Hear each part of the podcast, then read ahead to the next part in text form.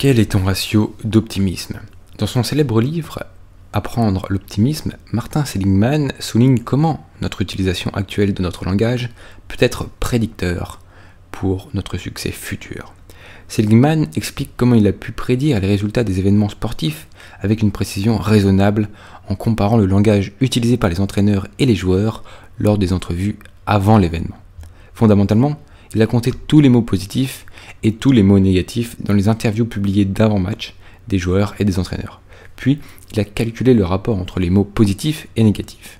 L'équipe avec le ratio le plus élevé était celle choisie pour gagner. Il y a une certaine subjectivité pour décider si un mot est positif ou négatif ou neutre.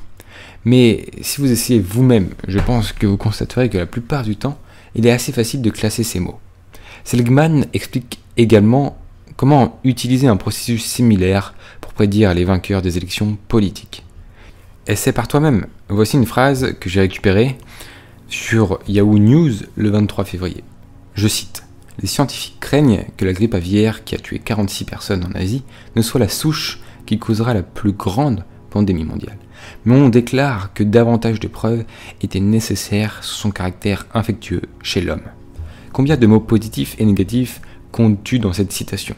Je compte zéro mot positif et quatre mots négatifs. Peur, tuer, pandémie, infectueux. Donc cette phrase a un rapport de 0 sur 4 est égal 0. Parce que toutes les divisions par 0 est égal 0. Essayons le même processus sur tous les titres de Yahoo News. J'utilise la version du 23 février. Je compte 6 mots positifs. Apaise, ajoute, nouveau, trouver, juste, riche. Et 15 mots négatifs. Dénoncer, combattre, mourir, tremper, mort, sombrer, tuer, craint, inquiétude, rejeter, provocateur, éviter, risque, pandémie, polycopier. Pour un ratio global, donc en fait, de 6 sur 15, qui est égal à 0,4. Mes choix sont bien sûr subjectifs, donc les vôtres peuvent être différents. Essaye par toi-même. Prends le journal Le Monde et regarde tous les titres. Compte les mots positifs et compte les mots négatifs et fais le ratio global des deux. Essaie par toi-même, comme je viens de te dire, sur n'importe quel site d'actualité. Si tu en trouves avec un ratio supérieur à 1, il faut que tu m'en informes. Pourquoi? Parce qu'en fait, tous les sites d'actualité vont en fait avoir des ratios négatifs. Essaye, parce que les parce que les êtres humains sont comme ça. Et les sites d'actualité cherchent à vendre, cherchent à faire le plus de clics, cherchent à attirer le plus votre attention. Pourquoi? Pour vendre, pour mettre des pubs sur leur site, etc., etc. Et ce qui fait augmenter les statistiques sur les sites d'actualité, c'est le racolage, c'est la négativité. Et donc c'est pour ça que toi tu cliques. Passe en revue un texte que tu as écrit récemment, email, message sur un forum, un, message Instagram, un post Instagram, un post Facebook Quel est ton ratio de mots positifs sur mots négatifs? Seligman soutiendrait que c'est un puissant prédicateur du succès futur. Certains experts en développement personnel pensent qu'en choisissant intentionnellement des mots plus optimistes dans la langue que tu utilises, tu commenceras à devenir plus optimiste dans ta réflexion, ce qui conduira à ton tour à de meilleurs résultats dans ta vie. Anthony Robbins a un chapitre entier à ce sujet dans l'un de ses livres les plus populaires il appelle ça le vocabulaire transformationnel. Je te le conseille bien entendu. Amuse-toi et essaye ça avec tes amis et tes collègues.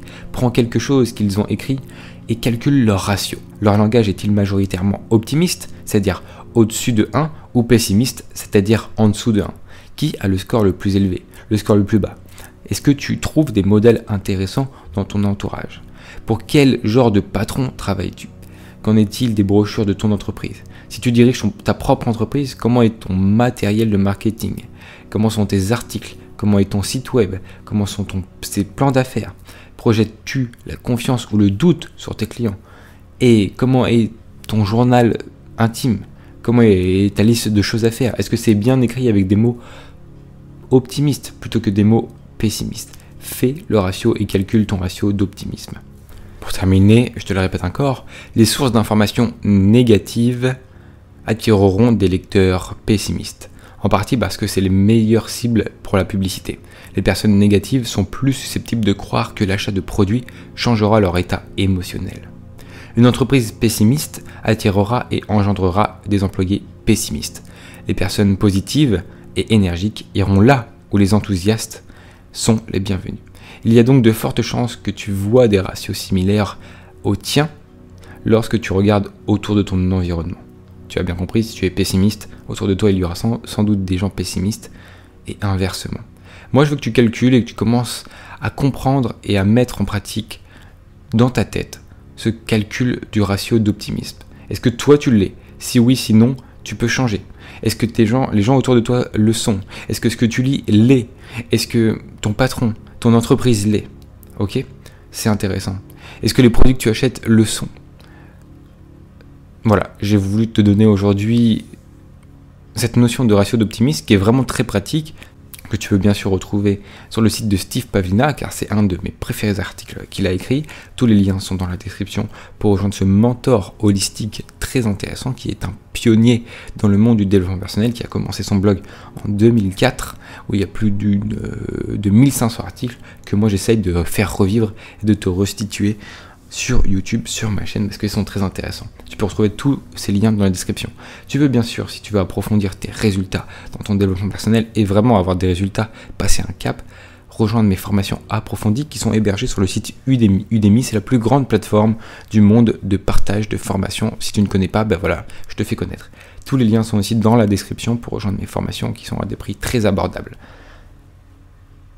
si tu es passionné de développement personnel, ça tombe bien, tu es sur la bonne chaîne YouTube. Il faut bien sûr t'abonner et mettre ton plus beau pouce. Ça m'aide énormément dans la concrétisation de mes objectifs et dans le fait d'amener le plus de personnes possible sur ces notions importantes. Est-ce que toi tu connaissais le ratio d'optimisme avant d'avoir vu cette vidéo? Si oui, mets-le dans le commentaire et sinon, mets-le dans les commentaires et mets aussi ton astuce qui t'aide le plus souvent à garder le positif dans ta vie.